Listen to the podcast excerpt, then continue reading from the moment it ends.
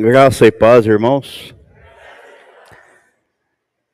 Quem leu o livro de Esther?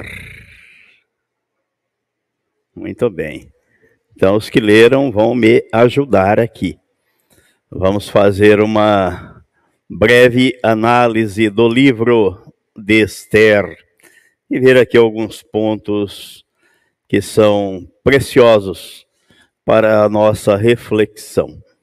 Antes, porém, vamos elevar a Deus uma oração. Vamos falar com o Pai. Pai Santo, nós te agradecemos pela oportunidade que nos dás de estarmos aqui neste lugar para te adorar em espírito e em verdade, para ouvir a tua voz através da tua palavra. E pedimos que o teu espírito haja com liberdade em nosso meio, passeando no meio da igreja e visitando os lares daqueles que fazem parte do corpo de Cristo, dos membros do corpo de Cristo, dando a eles, ó Pai, o alívio, o consolo, o conforto, convencendo-os cada vez mais acerca da necessidade de estarem em comunhão com o Senhor e com a tua igreja, que é o corpo do Senhor Jesus Cristo.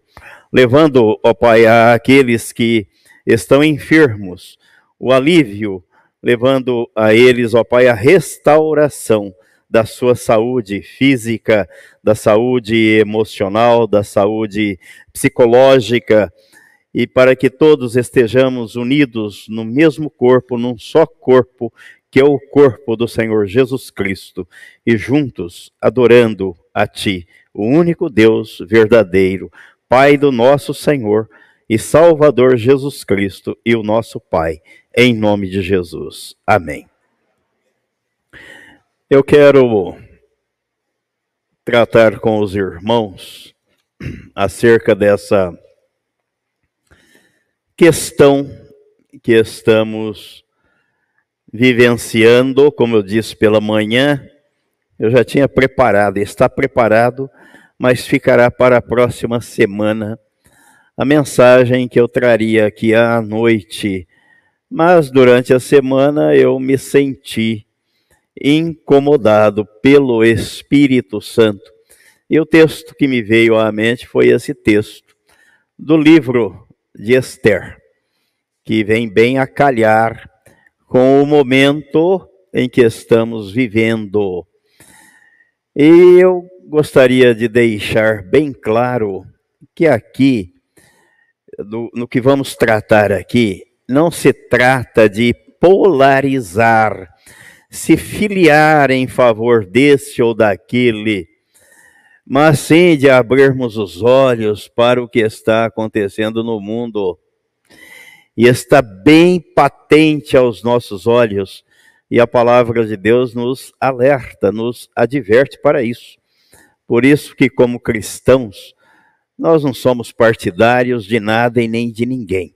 Mas a nossa função como cristãos é levar a mensagem da palavra, do evangelho, porque a igreja é a agência de Deus aqui na terra para proclamar as virtudes daquele que nos chamou das trevas para a sua maravilhosa luz.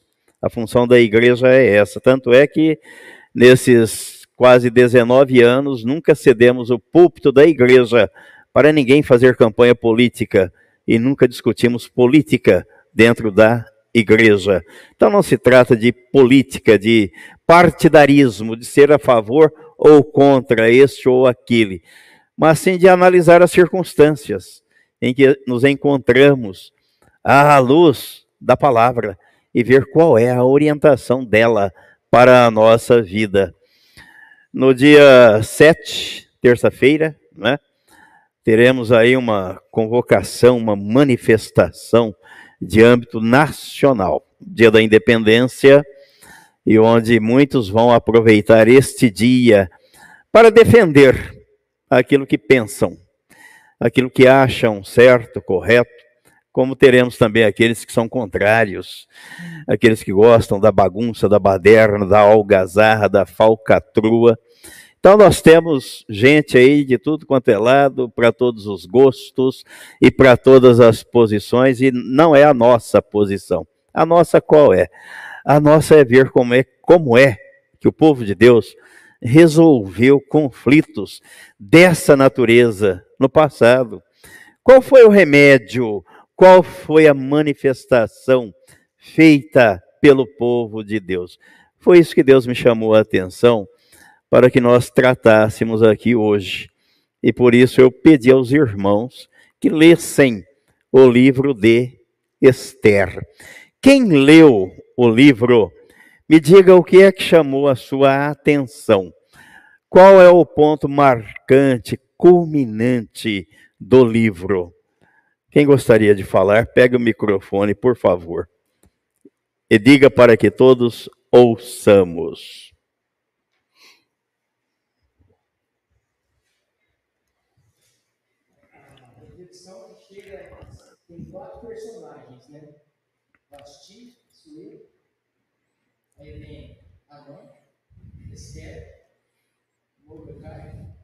Aí já deu cinco. E o sexto é o principal, povo de Deus. Hum. Isso foi feito tudo por povo de Deus. E qual foi o ponto marcante, culminante? O que é que mudou o quadro? Oração e jejum. Então, muito mais do que se manifestar botar a camisa verde e amarela, a bandeira do Brasil, que, são, que é muito bonita, por sinal, melhor do que a bandeira vermelha com a estrela, né? Porque aquela bandeira vermelha com estrela, aquilo é do comunismo. A nossa bandeira é verde, amarela, azul e branco. E tem uma frase lá escrita ordem e progresso, não bagunça. Muito mais do que isso, o povo de Deus deve dobrar os seus joelhos e orar e clamar a Deus, para que Deus seja o Senhor dessa nação, o Senhor destas pessoas, daqueles que governam, daqueles que estão investidos de autoridade. Isso é bíblico, porque o apóstolo Paulo diz na segunda carta a Timóteo que nós devemos orar pelas autoridades, devemos interceder por elas. E na carta aos Romanos ele diz que não há autoridade que não proceda de Deus. Então, qual é a autoridade que nós queremos para governar o nosso país? A autoridade que seja temente a Deus ou aquela que patrocina os interesses do comunismo, e do inferno. Qual? O texto, o livro de Esther, ele contém dez capítulos. E uma coisa interessante para os que leram o livro, o livro não menciona o nome de Deus uma vez sequer. Uma vez sequer. Ele menciona o nome de Deus. Mas nem por isso Deus deixou de agir. E nem por isso a gente deixa de perceber a ação de Deus e que tudo estava voltado e direcionado por Deus. Então, tem alguns detalhes interessantes que fazem parte do contexto histórico deste livro. Um dos principais objetivos do autor foi registrar a instituição da significativa festa do Purim e manter viva para as gerações posteriores a lembrança do grande livramento do povo judeu, livramento do povo judeu no reinado de Xerxes. Sabe o que isso nos faz lembrar? O que está escrito aí no segundo livro das Crônicas dos Reis, de Israel. Capítulo 7, segundo livro das Crônicas dos Reis de Israel, capítulo 7. O rei Salomão construiu o templo para a adoração do Senhor. E terminada a conclusão do templo, ele convocou toda a comunidade para a sua inauguração, para a sua dedicação e para a sua consagração ao Senhor. E terminada a solenidade, a oração feita pelo rei, aí a partir do versículo 11, capítulo 7 do segundo livro das Crônicas. Assim Salomão acabou a casa do Senhor e a casa do rei. Tudo quanto Salomão intentou fazer na casa do Senhor e na sua casa, prosperamente o efetuou. De noite, apareceu o Senhor a Salomão e lhe disse: Ouvi a tua oração e escolhi para mim este lugar, para a casa do sacrifício. Se eu cerrar os céus, de modo que não haja chuva, ou se ordenar os gafanhotos que consumam a terra, ou se enviar a peste entre o meu povo, se o meu povo, que se chama pelo meu nome, se humilhar e orar e me buscar e se converter dos seus maus caminhos, então eu ouvirei dos céus, perdoarei os seus pecados e sararei a sua terra. Estarão abertos os meus olhos e atentos os meus ouvidos à oração que se fizer neste lugar. A arma poderosa que Deus deixou para nós, depois da palavra, porque a primeira é a palavra, que é a espada do Espírito. A arma mais poderosa depois da palavra é a oração. Porque a oração é quando o povo de Deus se curva diante dele com humildade, diante de uma situação em que nós não podemos contra ela, remar contra a maré, mas Deus pode, porque Ele é o Senhor de tudo, sobre tudo e sobre todos. E contra Ele ninguém pode. Aliás, o que ele diz é: agindo eu, através do profeta Isaías, agindo eu, quem impedirá? E a nossa oração deve ser não para que Deus faça a nossa vontade, não para que Deus faça este ou aquele candidato, este ou aquele governador, este ou aquele, eh, esta ou aquela autoridade, mas que ele faça a vontade dele, porque a vontade dele é melhor do que a nossa. Isso tudo a Bíblia nos ensina, mas a Bíblia nos exorta também que nós não devemos ficar de braços cruzados. O que é que aconteceu com o povo de Israel quando Deus governava sobre ele? E o povo olhou para as nações vizinhas e o povo disse a Samuel, que era juiz instituído por Deus naquele, turno: nós também queremos um rei, como as outras nações. Deus não impediu o povo de exercitar o seu desejo, a sua vontade. Pelo contrário, Samuel ficou triste, aborrecido, sem dúvida. Não era para menos. Afinal de contas, ele sabia quem é que governava e sabia quem é que iria governar. Tirar o governo das mãos de Deus para atribuir o governo nas mãos dos homens. Mas Deus permitiu, Samuel, atende o povo, atende.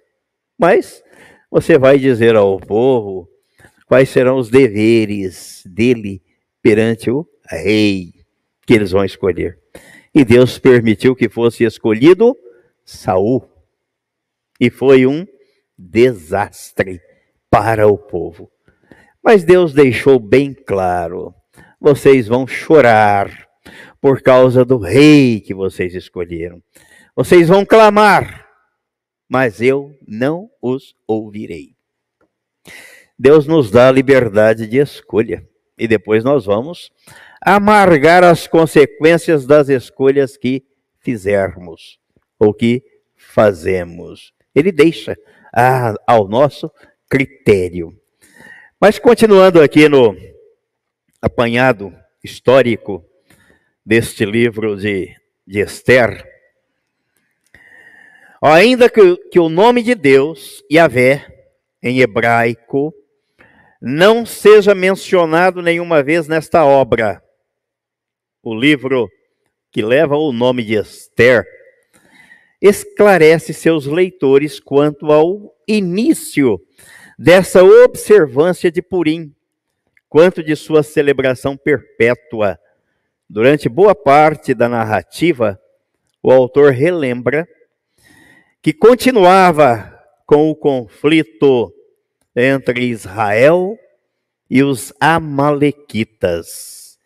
Conflito que teve início nos tempos de cativeiro e continuou por toda a história de Israel. Qual é o conflito hoje presente, reinando de um sistema maligno querendo dominar o mundo, controlar as pessoas, negar a fé, negar a palavra de Deus, negar a família, negar a sexualidade criada e instituída por Deus, os valores morais cristãos. É o sistema que está aí contra tudo isso. Quem apoia esse sistema não pode ser cristão, não deve ser cristão, porque o cristão não pode ser favorável àquilo que é contrário à Bíblia, contrário à palavra de Deus. Então não se trata de ser a favor desse ou daquele, ser simpático desse ou daquele, mas sim de estarmos atentos às coisas que estão acontecendo e que são contrárias à palavra de Deus. Os Amalequitas, sendo os primeiros que atacaram Israel depois da saída do Egito, eram considerados o grande representante das potências mundanas organizadas contra o povo de Deus.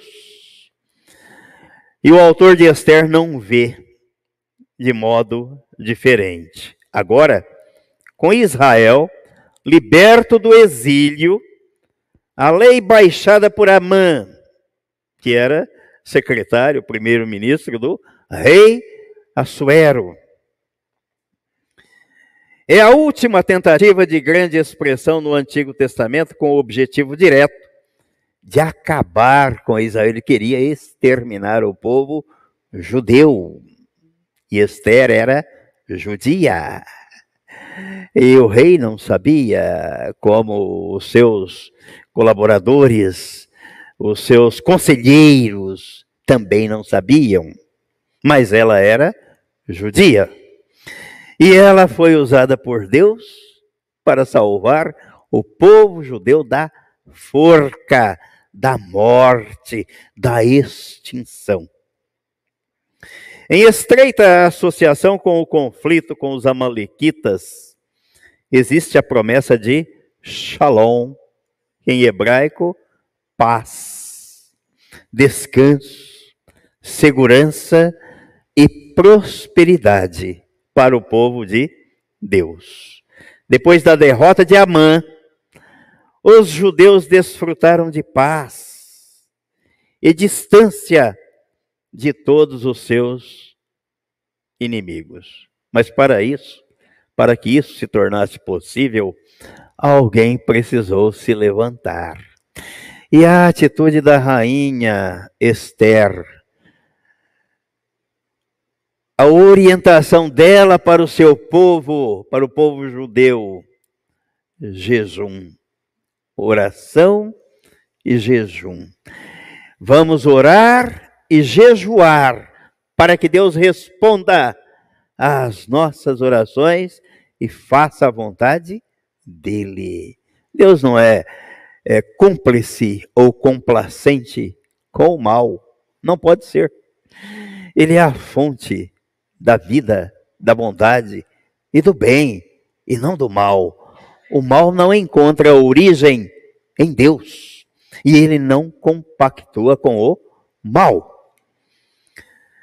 Mesmo sem citar o nome de Deus, o livro de Esther enfatiza a soberania e a efetiva providência de Deus.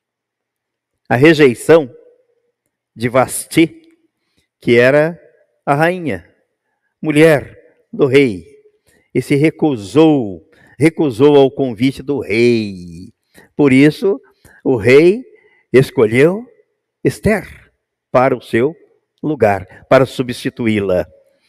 A posição da rainha conquistada por Esther, a dívida de gratidão de Xerxes, ou Assuero, o rei Assuero, para com Mordecai, ou Mordecou, para quem Amã havia preparado a forca, e morreu nela enforcado.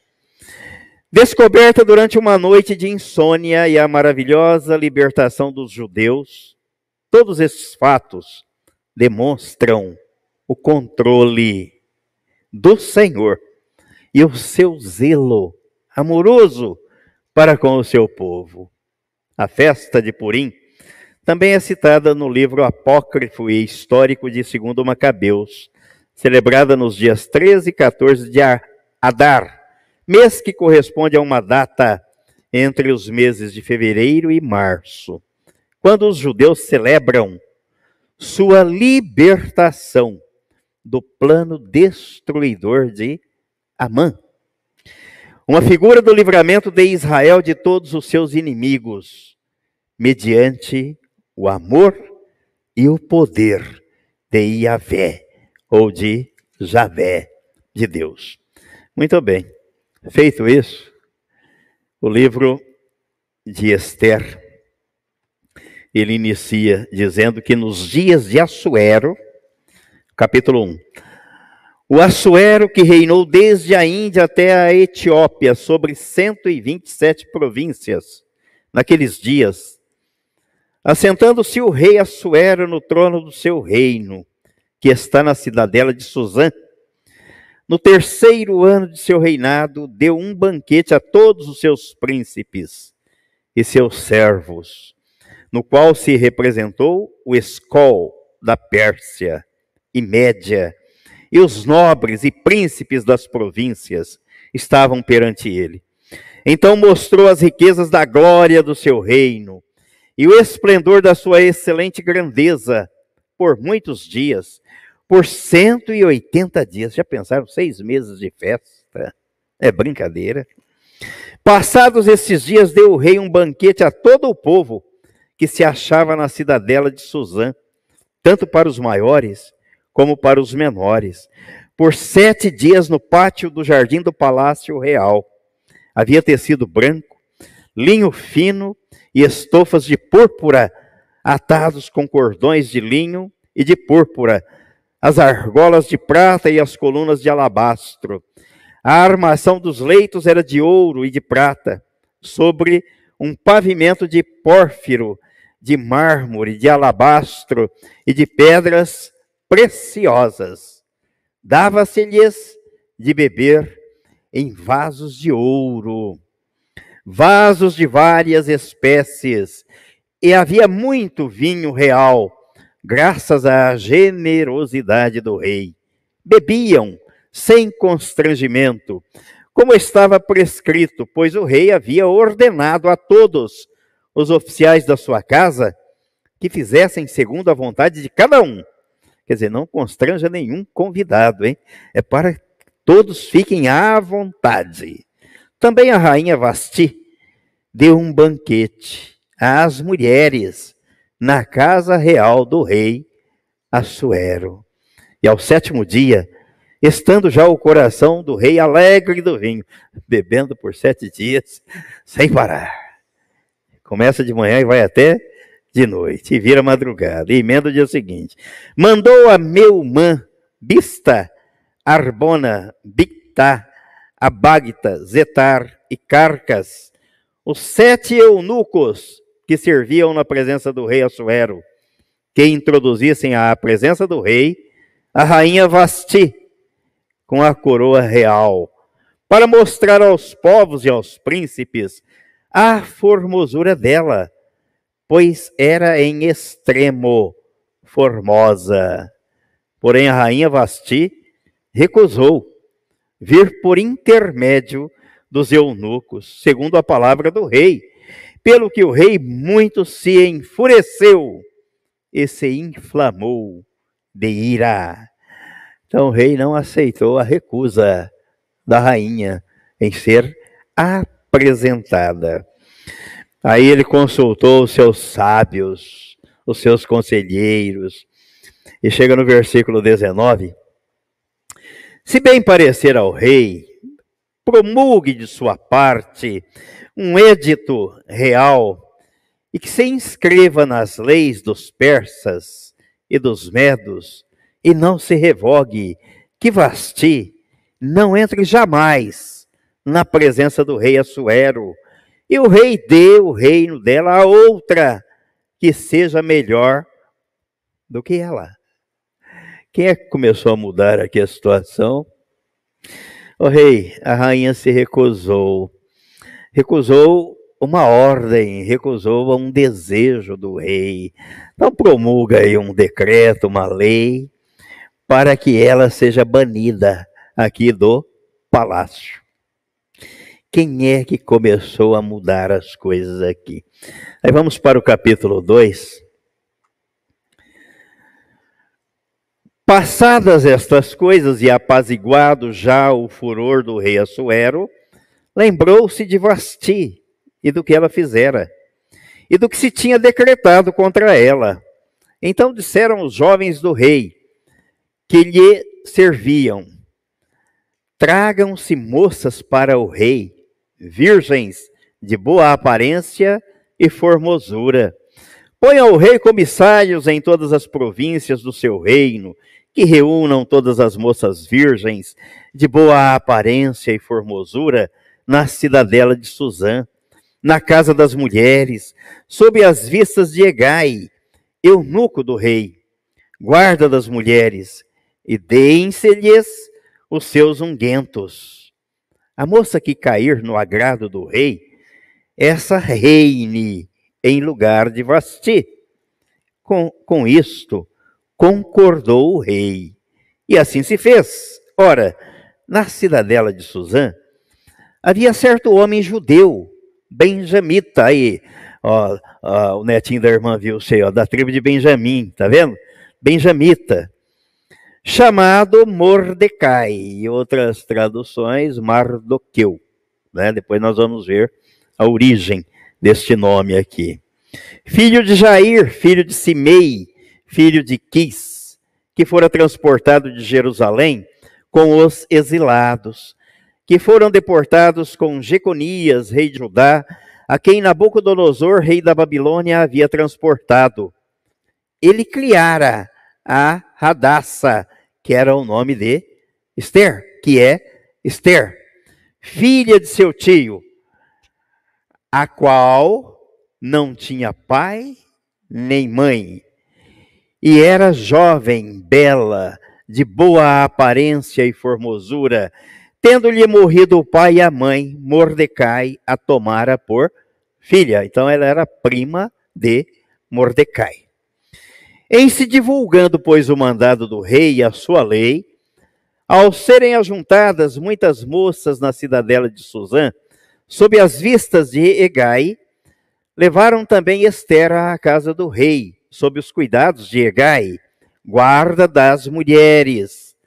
A moça lhe pareceu formosa e alcançou favor perante ele, pelo que se apressou em dar-lhe os unguentos e os devidos alimentos, como também sete jovens escolhidas da casa do rei, e a fez passar com as suas jovens para os melhores aposentos da casa das mulheres.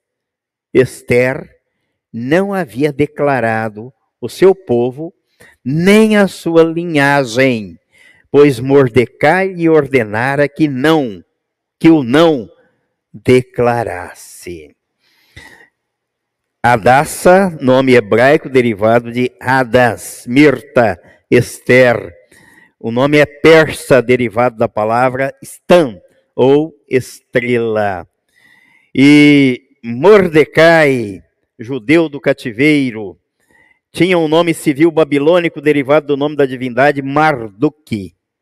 E a história de Esther pertence ao período entre a primeira volta do cativeiro e a ida de Esdras e Neemias para Jerusalém, no período subentendido entre os capítulos 6 e 7 do livro de Esdras. Então vamos continuar aqui, vamos caminhar um pouco. Hoje não tem problema se passar das 10, né? Em chegando o prazo, versículo 12, em chegando o prazo de cada moça vir ao rei Assuero, depois de tratada segundo as prescrições para as mulheres, por 12 meses, porque assim se cumpriam os dias de seu embelezamento, seis meses com óleo de mirra, e seis meses com especiarias, e os perfumes e unguentos em uso entre as mulheres. Aí no versículo 15, Esther, filha de Abiail, tio de Mordecai, que a tomara por filha, quando lhe chegou a vez de ir ao rei, nada pediu, além do que dissesse, além do que disse, Egai, eunuco do rei, guarda das mulheres, e Esther alcançou o favor de todos quantos a viam.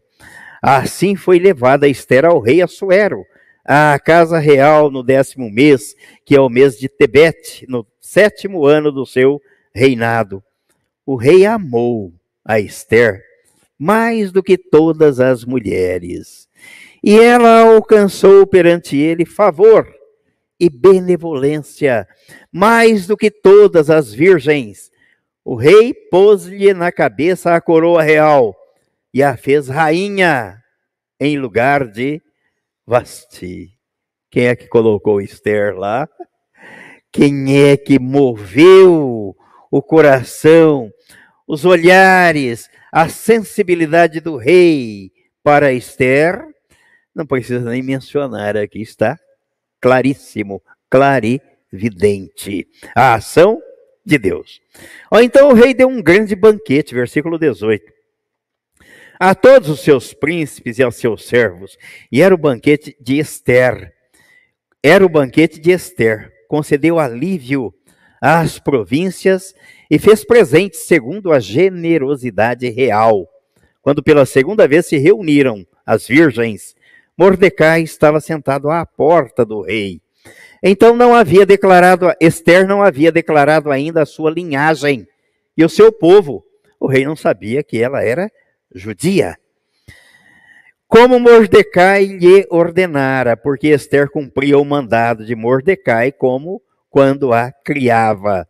E naqueles dias, estando Mordecai sentado à porta do rei, dois eunucos do rei, dos guardas da porta, Bigtan e Teres, sobremodo se indignaram e tramaram atentar contra o rei Assuero. Veio isso ao conhecimento de Mordecai, que o revelou à rainha Esther, e Esther disse ao rei em nome de Mordecai. Investigou-se o caso e era fato, não era fake. Ambos foram pendurados numa forca. Isso foi escrito no livro das crônicas perante o rei. Então, os dois guardas tramaram matar o rei. E Mordecai ficou sabendo, dissolveu a trama avisou a rainha, que avisou o rei. Alguém, rei, salvou a tua vida, hein? E não foi o seu homem de confiança. Pelo contrário, um judeu que fica lá na porta vestido de pano, de saco e cinza, temendo pelo seu povo, porque o seu secretário, primeiro secretário, ou primeiro ministro da Casa Civil, está intentando matar os judeus. E a rainha que você tem aí, rei, é judia, o rei não sabia de nada. Vamos para o capítulo 3, versículo 2. Todos os servos do, do rei que estavam à porta do rei se inclinavam e se prostravam perante Amã, porque assim tinha ordenado o rei a respeito dele. Deu carta branca para Amã. Mordecai, porém, não se inclinava, não se prostrou diante de Amã. Então os servos do rei que estavam à porta do rei disseram a Mordecai: Por que transgredes as ordens do rei? Sucedeu, pois, que dizendo-lhe eles isto, dizia dia após dia, e não lhes dando ele ouvidos, o fizeram saber a Amã, para ver se as palavras de Mordecai se manteriam de pé, porque ele lhes tinha declarado que era judeu. E vendo, pois, Amã que Mordecai não se inclinava, nem se prostrava diante dele, encheu-se de furor. Porém, teve como pouco nos seus propósitos ao atentar apenas contra Mordecai, porque lhe haviam declarado de que povo era Mordecai. Por isso procurou Amã destruir todos os judeus povo de Mordecai, que havia em todo o reino de Assuero. Então o povo judeu estava aqui debaixo dessa sentença de destruição e morte. O povo seria trucidado, seria eliminado. E o que é que nos chama a atenção a partir daqui? A postura, a posição de Esther. Mordecai era seu primo, seu primo. E Esther prometeu interceder pelo seu povo. Mas aí no versículo 3 do capítulo 4, em todas as províncias onde chegava a palavra do rei e a sua lei, havia entre os judeus grande luto com jejum e choro e lamentação. E muitos se deitavam em pano de saco e em cinza. Aí o versículo 16. Isso tudo ordem, instruções dadas por pela rainha. Vai, versículo 16, ajunta a todos os judeus que se acharem em Suzã e jejuai por mim, por ela, porque ela ia falar com o rei. E não comais nem bebais por três dias, nem de noite, nem de dia. Eu e as minhas servas também jejuaremos. Qual era o objetivo desse jejum? Pessoal? Algum interesse pessoal? Não. Em prol de um povo. Em prol do seu povo não em prol dela, mas do seu povo. Ó, depois irei ter com o rei, ainda que é contra a lei. Se perecer, perecer, ela corria risco de ser morta pelo rei. Então se foi Mordecai e tudo fez segundo Esther lhe havia ordenado. Pois o capítulo 5 o rei oferece um banquete. No capítulo, ainda aqui é revelada a trama daqueles dois homens, dos dois seguranças, e quem é que impediu que eles matassem o rei? Quem foi quem impediu? E o capítulo 6 vem a ordem do rei para que Mordecai fosse honrado, recebesse honras pelo que fizera, salvando a sua vida, a vida do rei. E quem é? A quem coube condecorar Mordecai? Amã, aquele que se achava o senhor da posição. Mas Deus tira e Deus põe, Deus abate e exalta. É Ele quem faz isso.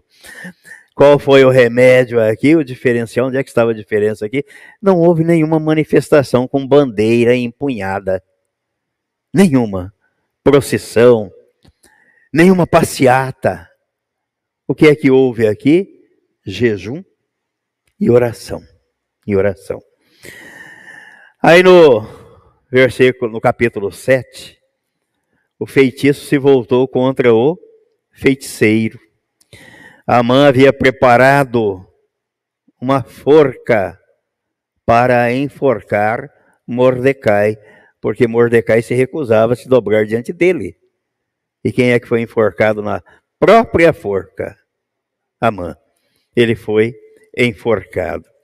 E os judeus, então, triunfaram, prosperaram, e achei interessante nesse livro que os próprios gentios se rendiam ao judaísmo por conta deste fato, temendo e vendo a força do povo judeu.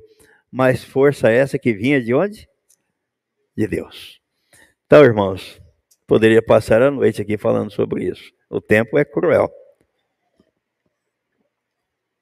Por mais que a gente queira restringir, sintetizar, mas é palpitante, instigante o assunto, a matéria. Mas o que eu quero destacar para os irmãos aqui, com essa lição, com esse texto, é que a situação ela foi totalmente invertida, revertida. Um povo que estava fadado a desaparecer, o povo que seria enforcado, de repente, este povo agora passa a dominar o império, o reino. Qual foi a arma? Qual foi o meio? Qual foi o remédio? Oração, jejum e oração. Lembro que quando Jesus, os, os discípulos de. Os seus discípulos não conseguiram expelir o demônio de um homem. Aí eles, Jesus chegou e expeliu o demônio. E eles perguntaram por que, que eles não tinham conseguido. E Jesus disse: essa casta não se expele, senão com oração e jejum. Nesses quase 19 anos, eu nunca convoquei, conclamei ninguém aqui a jejuar, nunca. Até porque eu vejo lá no capítulo é, 50, capítulo 58 do livro do profeta Isaías, ele trata sobre o jejum. E ali Deus está abominando e reprovando o jejum que era feito. Por quê? Porque era feito com interesses pessoais e não em prol de uma causa ou do reino de Deus. Então, se eu faço um jejum com interesses, com fins pessoais, visando benefício próprio, Deus não aceita esse jejum. Mas se eu faço um jejum para a glória de Deus, para que a glória dele resplandeça, prevaleça no meio do povo, como foi o caso aqui, a este jejum Deus atende. Lembrei do rei Ezequias, quando ameaçado pelo rei da Assíria. O que é que ele fez? Ele não ficou desesperado.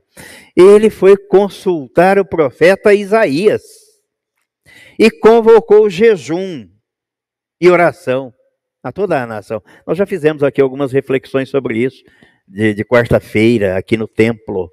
Ezequias convocou um jejum nacional. E Deus atendeu. Por quê? Porque o rei da Síria estava desafiando Deus e o povo de Deus. Qual foi a arma que o rei Ezequias encontrou? Onde é que ele buscou forças? Na oração e em Deus. E convocou o povo a jejuar. Aí nós vemos um texto como esse, né, do segundo livro das Crônicas, capítulo 7. Se o meu povo, que se chama pelo meu nome, se humilhar, orar e me buscar, se converter dos seus maus caminhos, então eu ouvirei, sararei a sua terra. A vontade de Deus é ser Senhor de todos, de todas as vidas, a vontade dele. A vontade dele não é que ninguém, nenhum, se perca, mas que todos sejam salvos e cheguem ao pleno conhecimento da verdade. Então a minha, o meu desafio para os irmãos a minha, o meu convite, o meu apelo é que na terça-feira, se você quiser, até pode pôr, eu não ponho. e tenho as minhas razões pelas quais eu não vou sair de camisa amarela pelas ruas, nem com a bandeira pendurada no carro. Porque de repente eu acho um filho do diabo para me atirar pedra ou riscar o carro. Então eu não faço isso. Mas eu vou botar o joelho no chão e vou jejuar neste dia. E aqueles que quiserem aderir à igreja, meu povo, se o meu povo, que se chama pelo meu nome, a igreja, o corpo de Cristo aqui, aqueles que quiserem e puderem aderir, façam isso na terça-feira, dia 6, é dia 7, terça-feira, dia 7. Jejuem o tempo que puderem, que aguentarem. Né? Tem gente que aguenta fazer jejum 10 minutos, né? Alguns meia hora. Mas quem puder fazer jejum o dia todo, faça. Primeiro, o propósito. Não há interesse pessoal nenhum, mas queremos que a vontade de Deus seja feita nesta nação. Na vida do seu povo, que a sua glória resplandeça, triunfe, que a sua palavra prevaleça e que prevaleça, acima de tudo, o bem contra o mal. Quem é que não quer isso? Quem é que não deseja isso? É, essa é a vontade de Deus. Faça isso, jejue e ore nesse dia. Eu tenho certeza que, assim como Deus respondeu no passado, ele continua a responder ainda hoje. Se o meu povo, que se chama pelo meu nome, se humilhar, orar e me buscar. Agora não diga para ninguém que você estará jejuando nesse dia, viu? Ó, oh, fazendo jejum hoje, hein? Como aqui, experimenta. Não, estou fazendo jejum, não faça isso. Porque aí perde o valor, o jejum é entre você e Deus. Ele sabe aquilo que Jesus falou em relação à oração. Entre no teu quarto, fecha a porta, fala com o teu pai que está em secreto, que ele te ouve. Ó, oh, agora eu não posso porque eu estou fazendo jejum, estou. Não faça isso. Você e Deus. Faça esse propósito. Não precisa me dizer depois quem fez também, tá bom? Fale com Deus. E eu tenho certeza que ele vai responder. Este é o apelo. Eu não poderia deixar isto passar em branco. Eu já disse as razões. Não vou sair aí de camisa amarela nem de, com a bandeira amarela em cima do carro, senão posso tomar pedradas, não é? Mas jejuar e orar eu posso. E de acordo com a Bíblia, eu devo fazer isso. Então vamos fazer isso, aqueles que puderem. Amém? E amém.